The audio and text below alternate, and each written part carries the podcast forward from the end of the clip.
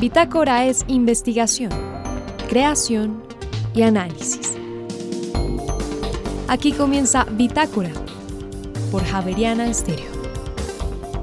Muy buenas noches y bienvenidos a este inicio de semana de Bitácora. En esta emisión presentamos en qué consiste la diplomacia científica y cuáles son sus alcances. Desde Canadá nos explican y el Centro Ático de la Universidad Javeriana es un laboratorio de producción y experimentación audiovisual de más de 8.000 metros cuadrados que pueden utilizar todos los estudiantes. En esta misión hablaremos con su director Germán Franco y finalmente hay una enfermedad que afecta el sistema respiratorio y reproductivo del ganado bovino en Colombia. Esta noche hablaremos acerca del virus que causa esta enfermedad.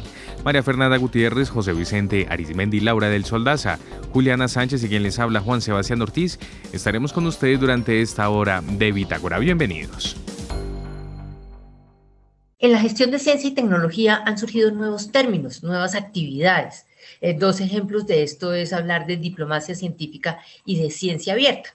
Esta noche, eh, para hablar precisamente del término diplomacia científica, estoy invitando a María Pía Villaveses. Ella es eh, la directora ejecutiva de Avanciencia. Actualmente se encuentra en Canadá a la espera de una actividad en diplomacia científica. María Pía, bienvenida a Bitácora, ¿cómo le va? Hola, María Fernanda, muchas gracias por invitarme. Un placer estar en Bitácora.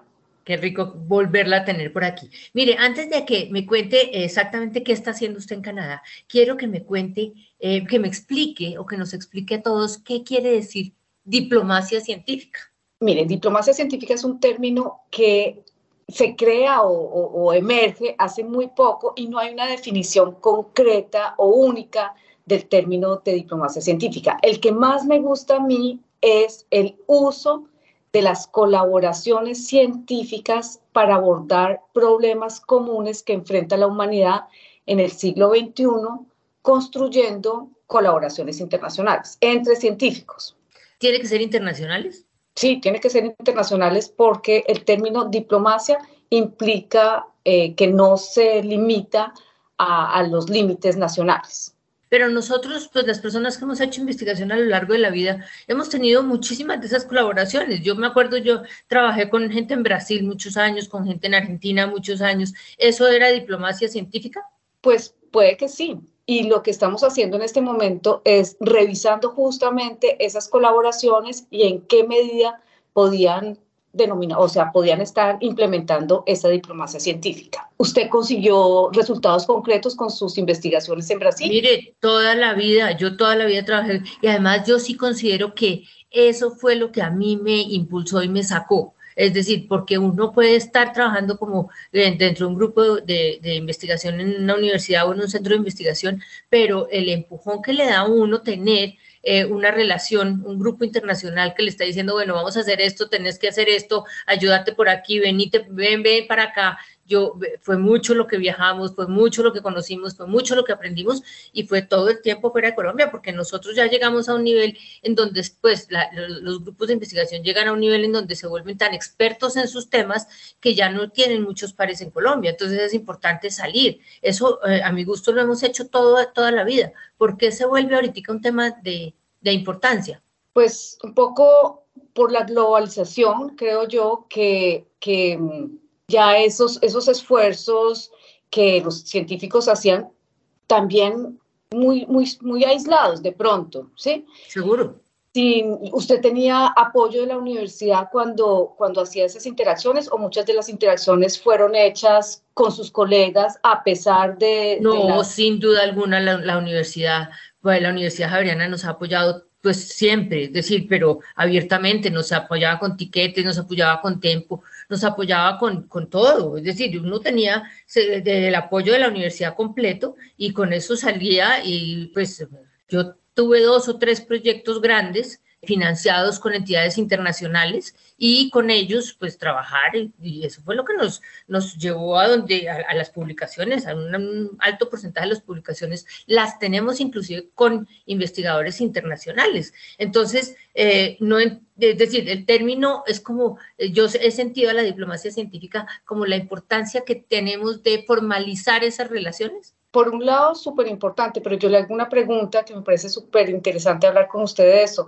y es, ¿qué hubiera pasado si usted no hubiera tenido el apoyo de la Universidad Javeriana? ¿Usted igual hubiera buscado canales para comunicarse con sus pares a nivel internacional?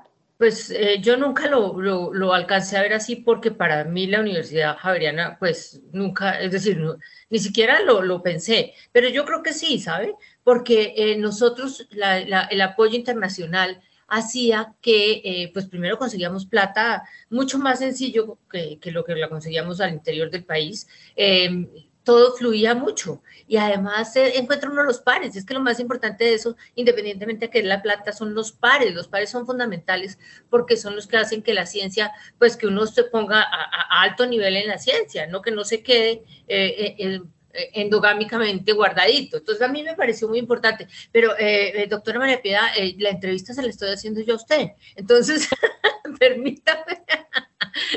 Mentira, la estoy molestando, pero de verdad que yo sí quiero terminar de entender el, término diplomacia científica ah, y hasta dónde uno puede usar el término diplomacia científica, porque es que es un término que uno siente que le corresponde como al Ministerio de Relaciones Exteriores.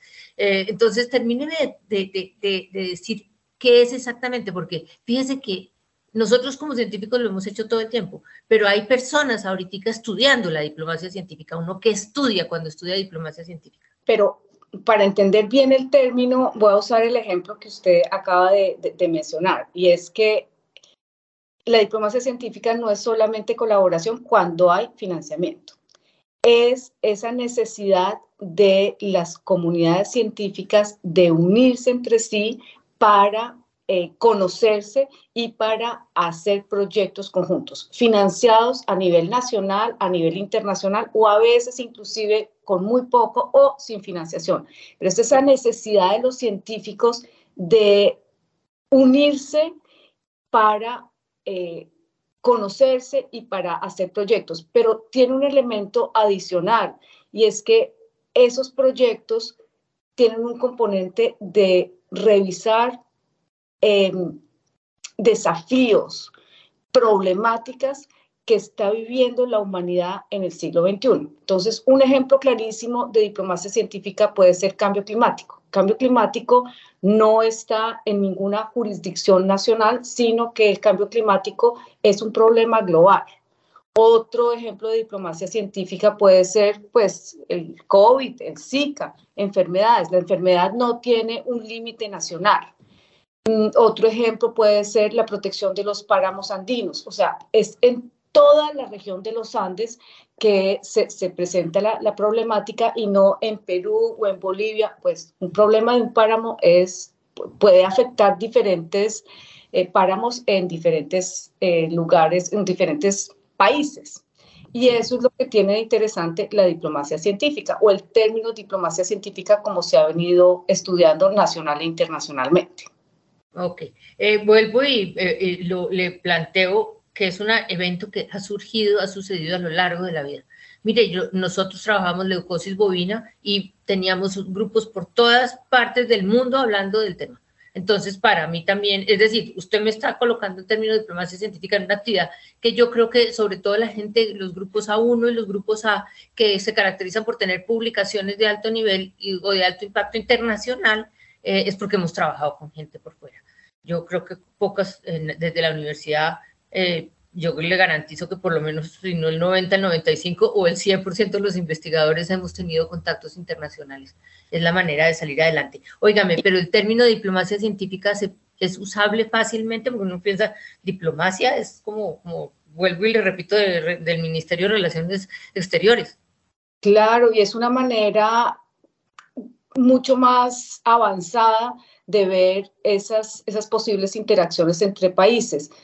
Y a eso ha tenido inclusive algunas dificultades. Por ejemplo, nosotros en este momento estamos, tuvimos una convocatoria que se, que se publicó en mayo del año pasado. Los resultados, se, con MinCiencias estoy hablando, los resultados se dieron en junio del año pasado y con el cambio de gobierno, etcétera, y con la llegada del nuevo ministro de Relaciones Exteriores, lo que nos dijeron fue que eh, a pesar de, habernos, haber sido favorecidos, tenían que ajustar algunos términos porque la Cancillería colombiana en este momento no se siente tan cómoda de que haya científicos, científicas que tengan el título de diplomáticos que los diplomáticos son solamente pues personas que están vinculadas al Ministerio de Relaciones Exteriores. Y esa es una visión pues digamos, válida, pero es una visión un poco del siglo XX.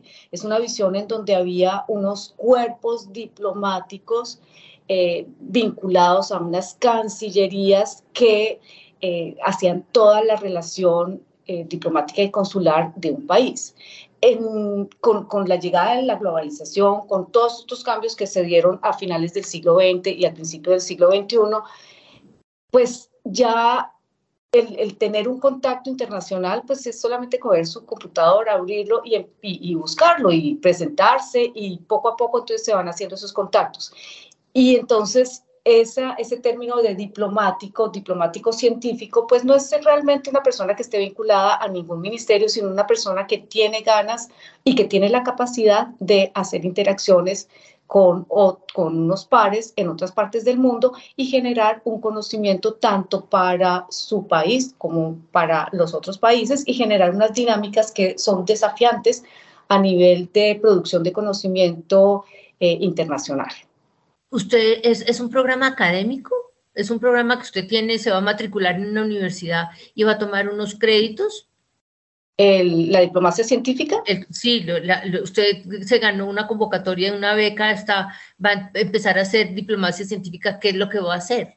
Ah, eh, para ese programa era un postdoctorado que el Ministerio de, de Ciencias eh, abrió una convocatoria y nos presentamos varios y varios estamos ahí a la espera de lo que va a pasar.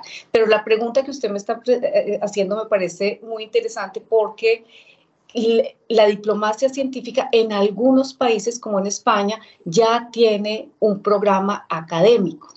En Colombia todavía no tenemos programas académicos de diplomacia científica y eso pues puede generar una, unas personas que ya tienen una formación en ese campo y seguramente van a empujar para que eh, ese, ese campo de conocimiento pues tenga ya una, una, presencia un poco más, más fuerte. Yo animaría a, varias universidades a empezar a generar de pronto en las maestrías de relaciones internacionales un módulo de diplomacia científica, de pronto una especialización en diplomacia científica o, ¿por qué no?, pues tratar de, de tenerlo también desde el pregrado para que haya una materia en diferentes asignaturas que empiece a hablar de esa diplomacia científica.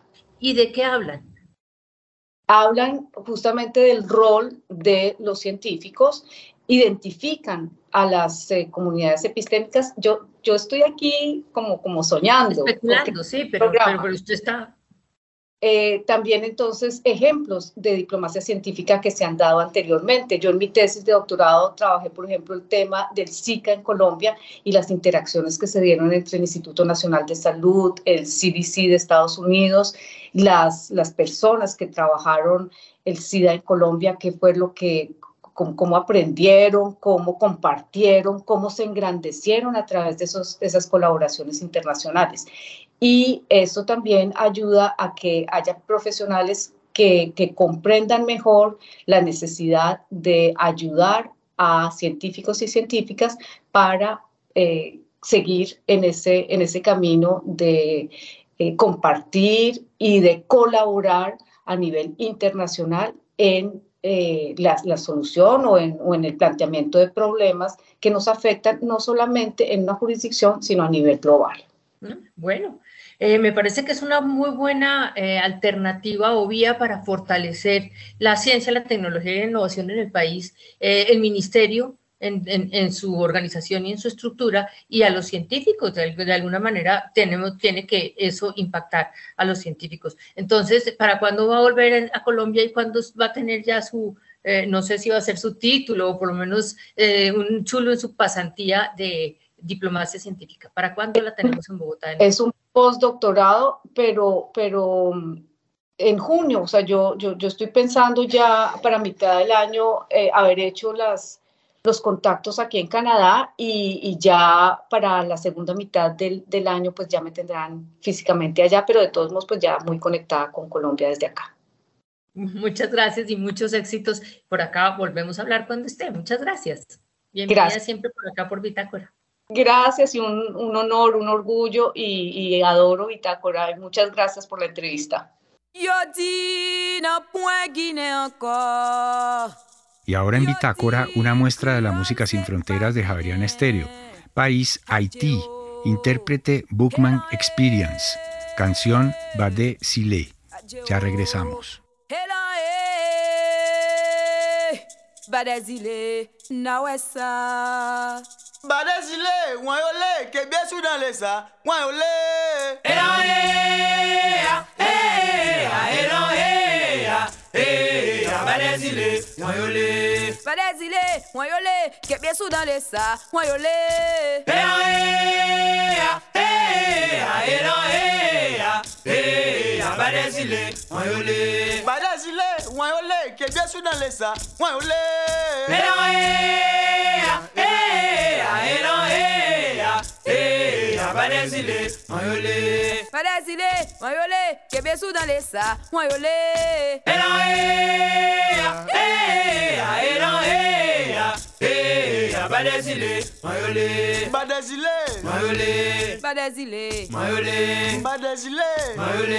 Vanezile, mayole. Vanezile, mayole. Kebe sou dan lesa, mayole. Elan e, ea, ea, dans les sa, ea, ea, ea, ea, badezile, wanyole. Cuando uno va por la carrera séptima hacia el norte y pasa por el Parque Nacional, el primer edificio alto que ve de la Javeriana sobre la derecha se llama el Centro Ático. Es un sitio mágico que existe eh, desde 2010, se dio al servicio y esta noche en Bitácora nos acompaña el director del Centro Ático, Germán Franco. Buenas noches, bienvenido a Bitácora. Muy buenas noches, muchas gracias por la invitación, es un honor estar aquí. Germán, cuando usted le toca escribir sin poder mostrar imágenes o videos, ¿qué es ático? ¿Cómo, se la, cómo soluciona el problema? La mejor descripción me la dio el padre Joaquín Sánchez cuando me invitó a trabajar en el Centro Ático. Yo estaba en el Ministerio de Cultura y me llamó y me dijo, véngase a trabajar acá. Yo le dije, pero, pero explíqueme usted qué quiere de ático. Me dijo, no, yo le voy a decir qué es eso. Eso es un maravilloso juguete con el que se puede construir el futuro. Esa fue la definición del padre Joaco. Y me parece una definición fantástica. El, el, Centro Ático es un edificio de siete pisos, 8.400 metros cuadrados y tenemos laboratorios de producción de cine, de música, de colorización, de captura de movimiento, de experimentación. La Javeriana diseñó allí un espacio maravilloso para que nuestros estudiantes y la gente de la industria experimente y cree con las nuevas tecnologías de información y comunicación. Para que los oyentes se formen una idea, en el Centro Ático, en uno de los sótanos, hay dos estudios de televisión perfectamente equipados y, digamos, es imposible que a uno le alquilen un estudio profesional de televisión para aprender. Pero si uno es estudiante de la Universidad Javeriana y, cumple ciertos requisitos, puede en un momento dado tener a su disposición un estudio de estos con toda la dotación, ¿no es así? Sí, y eso es muy importante. Todos los estudiantes de la Universidad Javeriana, no solo los estudiantes de comunicación o de artes, todos los estudiantes de, la universidad, cuando tienen alguna formación que les damos en, en, el centro ático, pueden reservar los equipos para experimentar, para probar, para aprender, para mirar esa tecnología cómo les puede servir en su profesión. Hemos tenido experiencias muy bonitas, por ejemplo, de estudiantes de odontología, utilizando las cámaras para tomar fotografías en plano detalle pues de los dientes. Claro. ¿no? Eh, eh, entonces eh, hemos tenido historiadores aprendiendo a digitalizar archivos de VHS y de Betamax y usar ese material como fuente de investigación. Ese, ese, privilegio no lo tiene un estudiante sino en la Universidad Javeriana. Así es. En el último piso del edificio ático hay una zona que se llama el Salón Creativo. Es, una, es un espacio un poco raro, ¿o no? Sí, es muy raro porque todo el edificio está dotado de tecnología y cuando hacemos recorridos, eh, entre otras cosas, para que los, los, miembros de la comunidad javeriana sepan, pueden pedir recorridos en ático y les mostramos las instalaciones para que vean qué hay, qué se puede hacer. Pero cuando uno llega al último piso, hay un espacio donde no hay tecnología. Es un vacío. Es un, espacio, es un espacio vacío, pero es el que más sentido tiene. Es el, el laboratorio que más me gusta porque es un espacio para pensar, para discutir, para conversar. Nuestros estudiantes de todos los programas van allí a conversar, a hacer tareas y tiene unos tableros y unas mesas que son móviles, entonces los muchachos organizan sus espacios para trabajar y para conversar y para hacer tareas en grupo. O sea, los usuarios configuran el espacio. Sí, y al lado hay una cafetería, obviamente. Al lado hay una cafetería y al otro lado está la sala de cine. Exacto. Que eso no es, no es menor porque hemos dado mucho impulso a las proyecciones de cine recientemente en el Centro Ático. Eh, Germán Franco, director del Centro Ático de la Universidad Javeriana, la pandemia en esta universidad de 22 mil estudiantes no hubiera sido lo mismo si no hubiéramos contado con un centro ático que ya venía trabajando previamente en unos procesos que se pusieron a prueba ácida justo cuando nos fuimos a cuarentena. Sí, efectivamente. Nosotros habíamos recibido el encargo de em, apoyar los procesos de educación mediada por tecnología. Entonces el Centro Ático administraba una plataforma de cursos virtuales, estábamos haciendo programas virtuales con las orientaciones del vicerrector académico y veníamos haciendo un ejercicio muy interesante que fue muy productivo en la pandemia, que lo llamamos Laboratorio en Cultura Digital. El laboratorio es una invitación a nuestros profesores de todas las carreras para que se acerquen a las nuevas tecnologías de información y comunicación y las usen con su criterio en, su, en sus procesos. Cuando llegó la pandemia, nosotros teníamos cerca de 300 profesores certificados en cultura digital.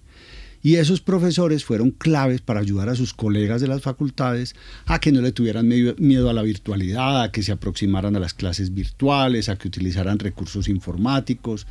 Eso fue muy importante y le hemos dado mucha continuidad y le hemos fortalecido mucho.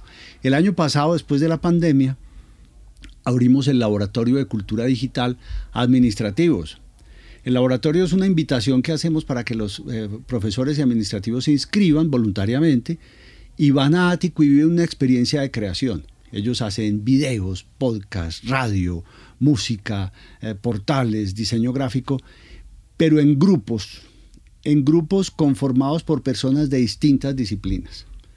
Y eso es muy interesante porque no solamente un espacio para que vayan a experimentar o a cacharrear, sino que ellos definen un problema real en la sociedad que creen que puede ser resuelto con ayuda de tecnología. Y nosotros los acompañamos a diseñar eso. Y ese acompañamiento tiene unas clases, unos talleres, y unas sesiones magistrales. Es como una especie de diplomado, eh, pero realmente es más una provocación para que las personas de la um, comunidad se acerquen a la tecnología sin temor. Germán, hace unos meses estuvo aquí el vicerrector académico, el ingeniero Luis David Prieto, explicándonos que la universidad de aquí para adelante, y eso durará años, se va a embarcar en un gran proceso de transformación digital. ¿Ahí Ático es clave o no? Sí, Ático, Ático es parte del equipo de, profesionales y de las unidades de la universidad que con la dirección del, nuevo director que es eh, Luis David Prieto va a fortalecer los procesos de apropiación de tecnología para la transformación de la universidad. Y es clave por una razón, porque Ático no es solo un centro de tecnología, sino que es un centro de creación. Y como es un centro de creación, es muy importante para la transformación cultural de la universidad. Nosotros en Ático entendemos la transformación digital como un proceso de cambio cultural. No se trata de cambiar de tecnología o de cambiar el tablero por el computador. Se trata de, de invitar a la gente a que cambie la manera de entender las formas distintas de la educación. Y eso es un reto maravilloso. Y Ático eh, hace parte de ese equipo es precisamente por este tema de cultura digital que hemos trabajado con tanta fuerza en Ático. Claro, resumiendo, el Centro Ático sirve para mm, como un espacio de educación, de creación, de investigación, de experimentación. ¿Me falta alguna o no? Sí, eh, es un puente entre las facultades de la universidad y las industrias creativas. Correcto. Ahora, con las industrias creativas de la vida real, de afuera de los muros de la universidad, también hay una actividad constante de Ático, ¿o no? Sí, Ático ha sido un socio de, los cineastas, de los músicos, de los artistas. Eh, por muchas razones. Primero porque Ático es una gran productora también. Ático hace cine, Ático hace televisión, Ático hace música. A veces son proyectos nuestros, a veces son proyectos de los estudiantes o profesores, o a veces son proyectos de los colegas que están en el sector, que muchos de esos son egresados nuestros, comunicadores o artistas que fueron formados aquí, que ya están haciendo cine o televisión en la industria y nosotros los apoyamos para que les vaya bien. Eh, y, cómo hacemos ese apoyo? Pues obviamente a veces prestamos servicios de producción, pero sobre todo somos aliados de, los proyectos que más nos interesan. Por ejemplo, el año pasado tuvo muchas nominaciones en los premios Macondo, que son nuestra versión de los premios de la Academia de Cine. Eh, una película documental que se llama La Casa de Mamá Icha. La Casa de Mamá Icha es una historia de migración. Y, nunca antes una película documental había competido con tanta fuerza en esos premios. Pero además en taquilla, en salas, le fue muy bien a la película. Nosotros hacemos ese tipo de proyectos porque son proyectos que nos interesan como universidad, que nos parece que es importante que existan. Y entonces ahí trabajamos, por ejemplo, en proyectos que son de terceros, como la Casa de Mamaicha, que son premios que damos, o proyectos nuestros como CADE y Comímafo, que son dos documentales que hicimos en La Chorrera, con una historia muy bonita. La historia es esta, un sacerdote viaja al Amazonas, a la Maloca, a pedir permiso para publicar su tesis. Es la historia de la película La Misión, pero al revés. El sacerdote no va a conquistar almas, sino a pedir permiso a los indios. Eso es muy bello y además lo acompaña un jesuita. Esta historia, que es una historia de un trabajo de grado de maestría en teología de un estudiante nuestro, nos sirvió de pretexto para hacer dos documentales que llevan ya un par de años compitiendo en los más importantes festivales de, documental étnico de, América Latina. Eh, y lo otro es que nosotros somos aliados académicos de los festivales, de los festivales de cine, de música, el Festival de Cine de Cartagena, entonces lo que hacemos es que van profesores nuestros de distintos programas académicos a conversar con los cineastas o con los músicos sobre los temas en los que están trabajando. Entonces van historiadores o antropólogos o químicos a conversar con los cineastas o con los músicos a los festivales. Y eso nos parece muy importante y nos hemos ganado un lugar ahí. Nos, nos buscan mucho los festivales para que invitemos profesores nuestros a tener conversaciones con los creadores, que eso me parece fascinante. Mejor dicho, ustedes no se quedan quietos un minuto. Una, una precisión geográfica. La Chorrera es este punto en medio de la, de la Amazonía colombiana. Para que, primero, allí era uno el, epicentro de la época de las eh, productoras de caucho, que son una etapa oscura de, de la vida de este país pero aún hoy es tan lejos que no se puede llegar en avión y no se puede llegar sino en avión y el avión va cada 15 días, o sea, no es que usted dice, ah, me devuelvo mañana, no hay manera. Sí, sí, sí. Eso, claro, se me olvidó decir, eso es importantísimo. La chorrera queda, si uno mira el mapa del departamento del Amazonas, la chorrera queda en toda la mitad. Y es un corregimiento de Leticia. Es lejos de todo. Si uno se va en bote, se demora 16 días. Es lejos de todo. Pero tienes razón, la chorrera fue el lugar en el que este peruano Arana sacrificó, provocó un holocausto, de indígenas a los que esclavizaba para, para explotar el caucho. Y es un sitio muy importante para varios pueblos originarios de América por muchas razones. Y de allí es originario un estudiante nuestro de maestría en teología cuya tesis era la relación entre las creencias de los pueblos originarios de esa región y el cristianismo. y entonces... Y de ahí salieron dos películas. Y de ahí salieron dos películas, pero además provocadas por un jesuita que dirigió la tesis, que es un teólogo, y acompañó a este sacerdote que se llama Juragaro a pedir permiso en la Maloca. La escena es bellísima, porque es este sacerdote jesuita como les digo, eh, eh, la escena distinta a la escena de la misión, en la que el sacerdote jesuita tocaba flauta en la selva para que los indígenas se acercaran y poderles conquistar el alma. Aquí el sacerdote jesuita va con humildad a pedir permiso para que la investigación sea publicada. Es el padre Saraza, que era un teólogo que dirigía la investigación de este padre Juragaro. Y nosotros con eso hicimos, obviamente, la crónica del viaje, que es la primer, el primer documental, y el realizador Juan Felipe, que es un, realizador profesional de ático, también con las imágenes generó una pieza experimental a partir de un poema de, Juragaro. ¿Cómo se llaman los dos eh, eh, documentales? Cade, que quiere decir la vida, y Comímafo. Bueno, hay que buscarlos en internet. Y sí, están en la página de Ático también y se han movido mucho en festivales, los exhibimos con frecuencia. Siempre que hacemos exhibición de películas en Ático, el, corto eh, previo es, es CADE y, y esa es otra cosa muy importante. Ático es un lugar de proyección, de visualización de películas. Cada mes tenemos una película eh, colombiana y viene el creador y conversa con algún maestro nuestro. El año pasado tuvimos una conversación fascinante, por ejemplo, entre Víctor Gaviria y Felipe Aljuri, con profesores nuestros, sobre Rodrigo D. Y, la, y la conversación sobre, fue sobre rock, cine y política. No, mejor dicho, hay que mantenerse actualizado sobre lo que pasa en Ático. Germán Franco, director del Centro Ático de la Universidad Javeriana, muchas gracias por acompañarnos esta noche y bienvenido siempre. Muchas gracias. Una invitación a todos para que sigan la información de las actividades del Centro Ático en las redes sociales. En Javeriana Stereo, el trino del día.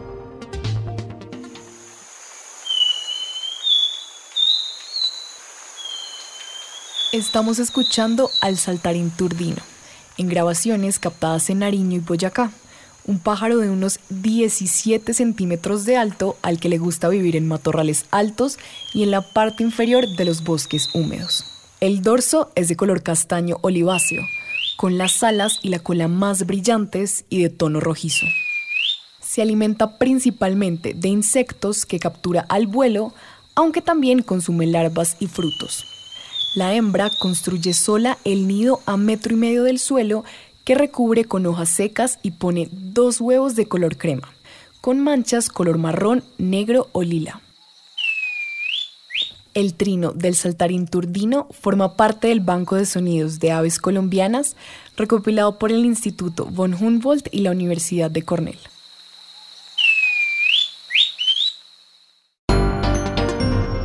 Bitácora es investigación creación y análisis. Bitácora. De lunes a jueves de 8 a 9 de la noche por Javeriana Stereo.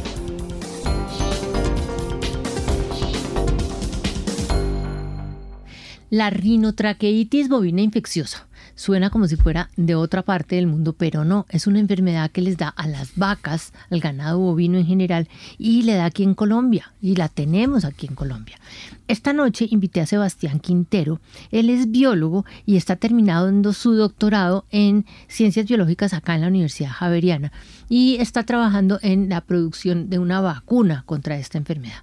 Sebastián, bienvenido a Bitácora, ¿cómo está? Hola, profe, ¿cómo estás? Bien, sí, señora.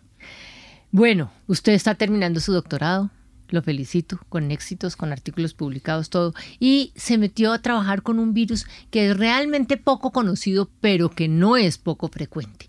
Cuénteme qué es la rinotraqueitis bovina infecciosa. Sí, así tal cual como lo dices, eh, la rinotraqueitis infecciosa es una enfermedad producida por los herpes virus bovinos. Esta enfermedad se caracteriza más que todo y tiene el mayor impacto en ganadería por los problemas respiratorios y reproductivos que acarrea. Dentro de los reproductivos se tiene pues el bajo rendimiento reproductivo por las diferentes sintomatologías que da esta enfermedad.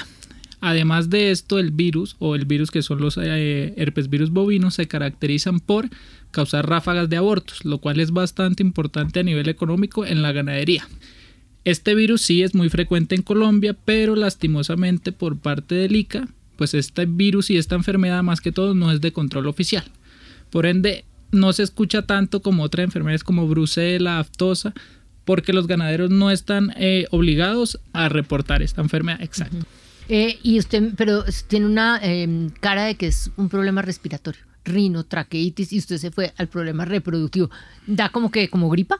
Sí, sí, básicamente el, nombre se da porque el primer síntoma por el cual eh, hicieron el aislamiento del virus fue por una infección del tracto superior respiratorio, básicamente una gripa en los bovinos que tiene rinorrea purulenta, que básicamente es eh, mucha mucosidad en el tracto superior, inapetencia, fiebre. Sí, los síntomas típicos de una gripa. Rinorrea purulenta, eso que son mocos como blancuzcos. Mocos blancuzcos, que están mostrando que hay infección. Bueno, entonces usted estudió esa, esa, eh, ese virus y primero, eh, ¿qué tan frecuente es? ¿Cuál es la prevalencia de ese virus en el país? Pues en el país un estudio que realizó eh, la Javeriana con Becol, en el que también participó pues la Javeriana, mostraba que la cero prevalencia de, este, de esta enfermedad en Colombia oscila entre el 57 y el 86% en los animales eh, analizados, lo cual pues es, es altísimo, es, altísima en Colombia. sí. Eh, sí, no, la enfermedad está presente en Colombia en un porcentaje bastante alto. Este estudio que te comento de Becol lo hicieron en los departamentos de más importancia ganadera. Entonces tenemos Sucre, tenemos Córdoba, tenemos Cundinamarca, tenemos Antioquia, por lo cual básicamente por, sí, por el, comercio del, de los animales podemos decir que está presente en todos los datos eh, colombianos. ¿Y es una enfermedad que no se diagnostica? El ganadero no está obligado a diagnosticarla. Básicamente es, digamos, los ganaderos que son muy juiciosos y quieren saber más o menos su estatus sanitario en diferentes enfermedades, lo hacen por una prueba de lisa. Entonces, básicamente por la eh, virología de este virus, que pega la redundancia, eh, la seroprevalencia es igual a la prevalencia. Entonces, básicamente, si tienen título de anticuerpos, se puede decir que está eh, positivo para, para el virus. ¿Eso quiere decir que una vaca que se infecta cuando chiquita queda infectada toda la vida? Exacto, es el mismo herpes que presentamos en los humanos. Una vez el herpes entra, este es capaz de causar latencia en los eh, ganglios trigéminos y sacro y ahí dura toda la vida. Cuando ciertos ciertos estímulos se reactiva, eh, causa la sintomatología que describí anteriormente y vuelve y se esconde. ¿Y por qué vuelve y sale? Por una inmunosupresión. Entonces, básicamente, en el tema de los bovinos, los bovinos tienen inmunosupresión casi por todo, por todo, ya por monta, por transporte, por exhibiciones, por tratamiento con corticoides. Entonces básicamente el virus siente ese estímulo, sale, realiza la, afección en el tejido epitelial y vuelve y se, esconde. Es una infección crónica. Es una infección crónica para toda la vida. Qué camello. Bueno, entonces llegamos a su tema. Su tema real es la vacunación. ¿Hay vacunas contra ese virus en este país? ¿Funcionan? En este, en este país sí, sí hay vacunas, varias casas comerciales las ofrecen, pero en un reporte de la OIE, que es como el ente superior que trata todas las enfermedades de los animales terrestres, ellos describen que la vacuna no tiene el éxito que se querría. ¿Qué quiere decir con esto? Que la vacuna quizás ayuda a mitigar el impacto económico porque se utiliza, pero el primer error es que se utiliza más como curativa más que preventiva, cosa que una vacuna no debería ser. Y el segundo, como que el, virus inactivado no tiene la antigenicidad suficiente para proteger a largo plazo. Entonces, básicamente la vacuna no tiene el éxito que debería. Entonces usted está proponiendo una nueva vacuna. Sí, estamos proponiendo un nuevo candidato vacunal. Exactamente. ¿Y qué características tiene el candidato? Es decir, ¿va a ser diferente a las vacunas que hay en el mercado o va a ser igual que no, no, no, no porque las vacunas que hay actualmente en el mercado son vacunas tradicionales, de virus inactivado o de virus biomodificado. Que son virus completos. Virus completos, exactamente. Lo que nosotros estamos planteando es una vacuna quimérica de subunidades proteicas. Básicamente es un pedacito del virus, concentrar la respuesta inmune ahí para evitar que cause, más que todo, que es lo más importante en este virus, la neuroinvasión. Pero usted me dijo dos palabras que no entendí, quimérica y de subunidades. ¿Qué es quimérica y qué es de subunidades? Quimérica básicamente es cuando tú tomas dos partes de dos proteínas diferentes y las juntas solo en una, para hablar en, palabras eh, sencillas. Eso es quimérica. Y subunidad quiere decir un pedacito de una proteína. Entonces básicamente nosotros lo que hicimos fue, tomamos diferentes pedacitos de esas proteínas, las unimos en una quimera, como lo, lo describí anteriormente, y eso es lo que testeamos. ¿Eso es lo que testeamos y esa es la que va a ser la vacuna? Eh, toca esperar. Nosotros hicimos solo un análisis preliminar que es pasarlo por eh, o testear el, título de anticuerpos que es capaz de estimular en ratones. El paso que sigue es escalarlo a bovinos, hacer un desafío en estos bovinos y mirar después si nuestro candidato vacunal es capaz de evitar que el virus entre a tejido nervioso. Candidato vacunal. ¿Por qué le insisten en llamarlo un candidato vacunal y no vacuna?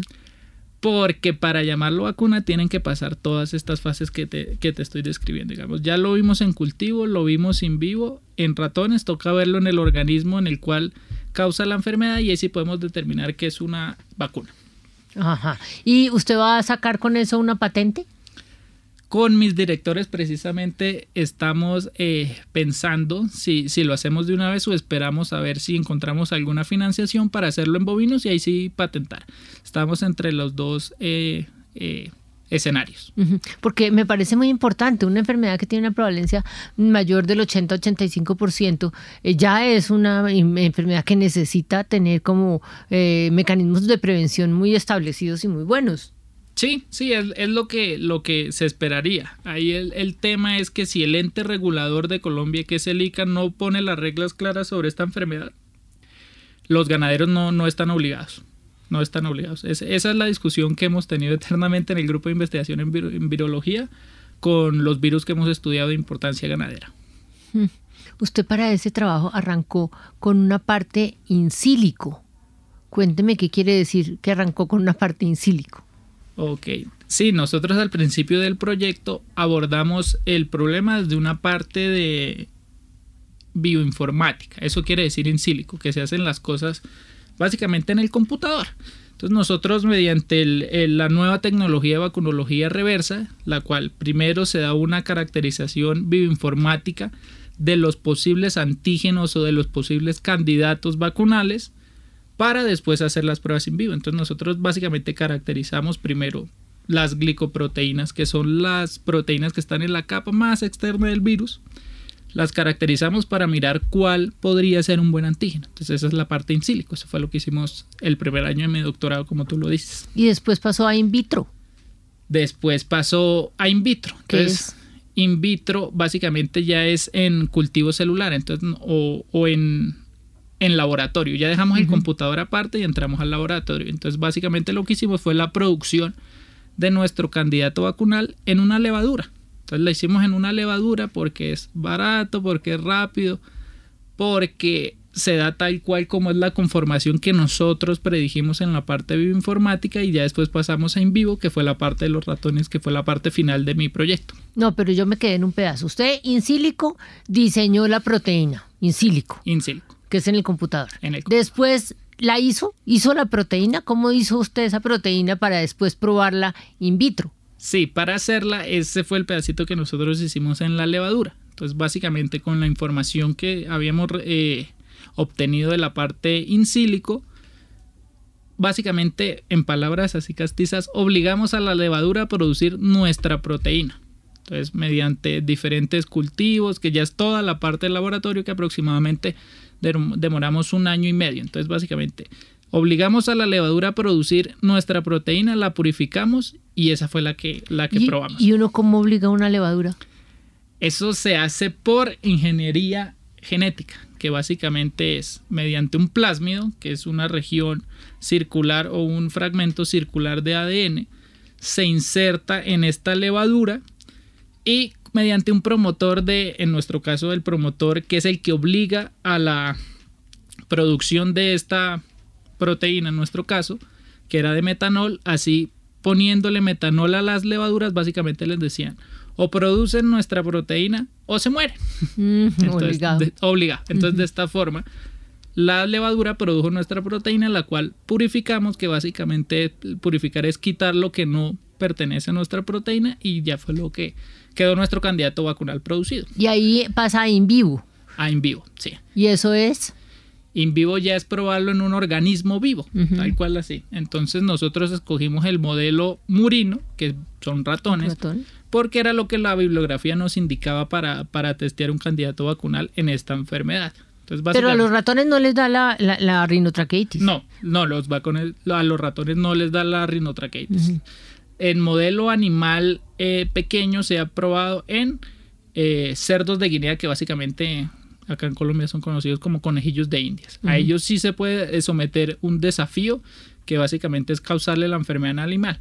Pero nosotros lo que nos interesa, interesaba era solo la estimulación de nuestro, que nuestro candidato vacunal podría lograr para generar unos títulos de anticuerpos neutralizantes. Eso es lo que usted estaba buscando, era que el, ratón produjera anticuerpos cuando le ponía la, el, el antígeno que salió, salió, obligado de la levadura. Exactamente. esa era la finalidad y hasta ahí llegó nuestro foco de nuestro proyecto. Y ahí termina su tesis. Aquí, ahí termina mi tesis. Ahí y usted publica eso en revistas y ya se va a graduar.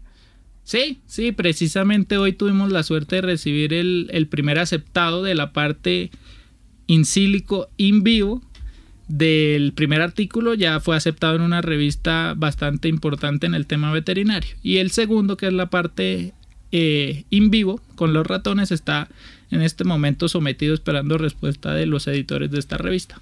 Usted dice que es un candidato vacunal que todavía no es una vacuna. Exacto. Que le falta pasar a, a ser probado en animales grandes, en vacas. Sí. Y después ya, simplemente ponerse a, eh, eh, aumentar cantidades, es decir, escalarlo para que escalarlo, claramente. Nosotros lo hicimos en un volumen pequeño porque la cantidad que requeríamos para los ratones era bajo. Entonces, como proyecciones del proyecto se tiene, primero, mirar si a nivel de bioreactor el rendimiento de nuestra producción del candidato vacunal sea de forma eficiente como lo vimos en, en pequeñas proporciones. Y segundo, mirar si este candidato vacunal, ahí sí ya testearlo en bovinos, después de mirar que la eficiencia fue correcta, es capaz de producir el mismo efecto que produjo en los ratones pero ahora en los bovinos. Es decir, alto título de anticuerpos y duraderos. Y duraderos. Y eso es como porque en ratones no lo si sean duraderos. No, no, no, nosotros solo nos limitamos a respuesta inmunohumoral en ratones para mirarlo. La producción de anticuerpos, básicamente. Para mirarlo en bovinos ya nos tocaría básicamente, el trabajo es un poco más costoso, por ende necesitaríamos un poco de financiación porque básicamente los animales que testeamos tenemos después que sacrificarlos para mirar eh, ya la producción de citoquinas y todo y mirar la respuesta celular, que es la respuesta inmune celular, que es la que hace que esta protección que puede dar nuestro candidato vacunal perdure en el tiempo. Entonces ya se miran las dos cosas, respuesta inmune humoral y respuesta inmune celular. Óigame, Sebastián, cada vez que uno va a hacer una vacuna tiene que hacer todo esto que usted ha hecho. Todo esto, todo esto se hace. Digamos, el, lo más reciente que hemos visto y lo más rápido en el desarrollo de una vacuna, pues es el, lo que vimos del COVID. Claro, que se demoró poquitico. Se demoró poquitico porque ya tenían, digamos, tengo muy presentes el caso de Rusia que ya tenían cierta parte in sílico ya bastante adelantada con el MERS. Entonces, básicamente fue un poco más fácil el, los procesos de in vivo y después testearlo en, humanos, que fue las pruebas que estaban haciendo acá en Colombia, que también las hizo Pfizer. Óigame, pues nada, lo felicito, me parece súper chévere, un trabajo, un trabajo muy, muy pertinente. Ojalá que eh, los veterinarios eh, lo lograran aprovechar. Lo primero, patente, porque entonces pues es conocimiento que debe ser mm, compartido con todo el mundo, pero no exactamente pues que lo haga todo el mundo tan fácil. Entonces hay que patentarlo y quedarse con esa patente. Y luego hay que producirlo. Sí, tal cual. Ese, esas son los, las proyecciones que tenemos con mi directora de tesis y mi codirector. Sebastián, mil y mil gracias. Lo felicito de nuevo. Eh, próximo a doctor Sebastián Quintero. biólogo, usted es biólogo de la Universidad Industrial de Santander, ¿cierto? Pero hizo aquí el doctorado completico, en el grupo de enfermedades infecciosas de la Pontificia Universidad Javeriana. Felicitaciones y muchos éxitos en la vida. Muchísimas gracias, hasta luego. Y antes de finalizar esta emisión de Bitácora, les tenemos tres recomendaciones culturales para que ustedes se programen con nosotros durante la jornada de mañana. Iniciamos nuestra agenda con la exposición Un placer incierto, Artes del Tiempo en la colección de Pierre Hubert. Esta exposición resalta algunos conceptos y cuestionamientos sociopolíticos, políticas de identidad, la representación y fragmentación del cuerpo. Este espacio se enfoca en las obras de arte multimedia y del tiempo de la colección de este escultor francés y coleccionista del arte. Recuerde, desde las 12 del mediodía en el Museo de Arte Moderno de Bogotá. Además, sobre las 6 de la tarde se realizará un encuentro de datos y relatos, animación afrodiaspórica con el artista visual y animador Wilson Borja. Este es un espacio para conocer los procesos y las metodologías de los dos proyectos más recientes de Borja. El primero es un cortometraje de una animación experimental que mezcla técnicas 2D y 3D digital y el segundo es un proyecto de creación colectiva en el marco de la muestra afro. Recuerde a las 6 de la tarde en la Cinemateca de Bogotá. Y finalmente los invitamos a que hagan parte de la convocatoria Astrofotografía del Planetario de Bogotá, un espacio ofrecido a fotógrafos profesionales y aficionados para que compartan sus mejores imágenes de las maravillas del cielo. Para mayor información y para hacer parte de esta convocatoria, pueden ingresar a la página web planetariodebogotá.gov y así llegamos al final de esta emisión de Bitácora. ustedes muchas gracias por haber estado con nosotros. Los invitamos a que continúen en Javeriana Estéreo. Ya llega una nueva entrega de la serie 50 vidas y a continuación Jazz del Mundo con Juan Carlos Valencia. Que tengan todos ustedes un feliz inicio de semana.